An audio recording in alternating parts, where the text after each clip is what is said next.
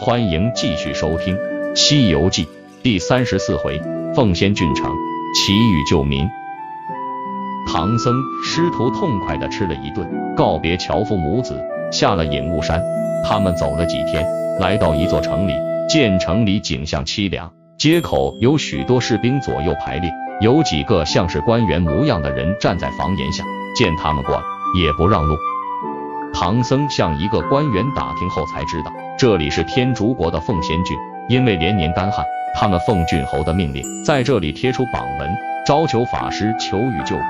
唐僧看了榜文，说：“徒弟们，谁会求雨？给他们求一场雨。”悟空说：“求雨有什么难？”官员们听悟空这么说，连忙去报告郡侯。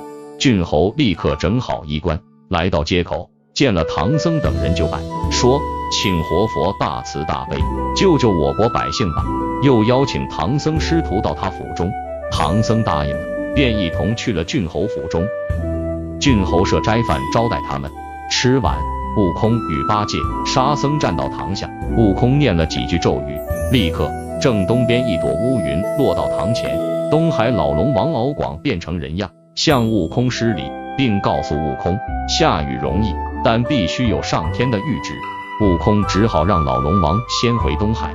悟空跳到唐僧跟前，把刚才的情况给唐僧说了一遍，然后一个筋斗云来到凌霄殿下，求玉帝降旨下雨。玉帝说：“凤仙郡郡侯三年前把斋天素宫推倒喂狗，朕就立个三个誓言在披香殿里，你们带悟空去看看。”四位天师带悟空到披香殿里。见有一座十丈高的米山，一只小鸡在慢慢啄食；一座二十丈高的面山，一只哈巴狗在慢慢的舔吃。铁架上挂着一把金锁，下面有一盏灯，火焰烧着那指头粗的锁链。悟空不知道是什么意思。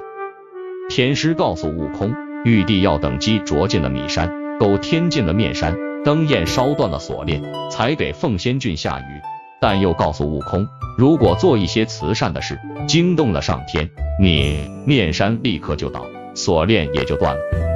悟空回到下界，郡侯和大小官员都来迎接。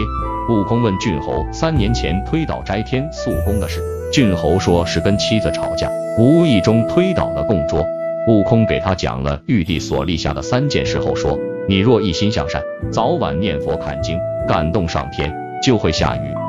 郡侯听了。发誓一心向佛，立刻召集本地的僧道，开始建道场。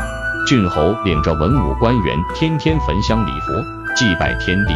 同时又传出飞报，命令城里城外大家小户，不论男女老幼，也都要烧香拜佛。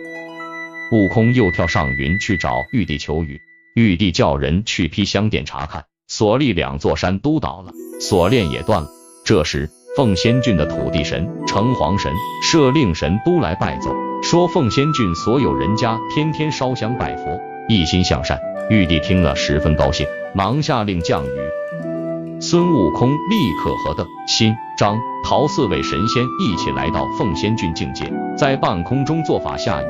大雨下了一天，足有三尺多深。孙悟空又让各位神仙在半空中现身，让凤仙郡的百姓亲眼看看。郡侯见后，召集郡中百姓一起点香叩拜神仙。一个时辰以后，各位神仙才回去。孙悟空降落了云头，回到郡侯府，对师傅说：“现在降雨完毕，民心安定，我们可以走了。”郡侯见挽留不住，就集合全郡的大小官员，热热闹闹吹奏一番鼓乐，又高展了各种旗子，送他们走了三十多里，还舍不得分别。最后还依依不舍地目送他们离去，直到看不见身影才回郡城。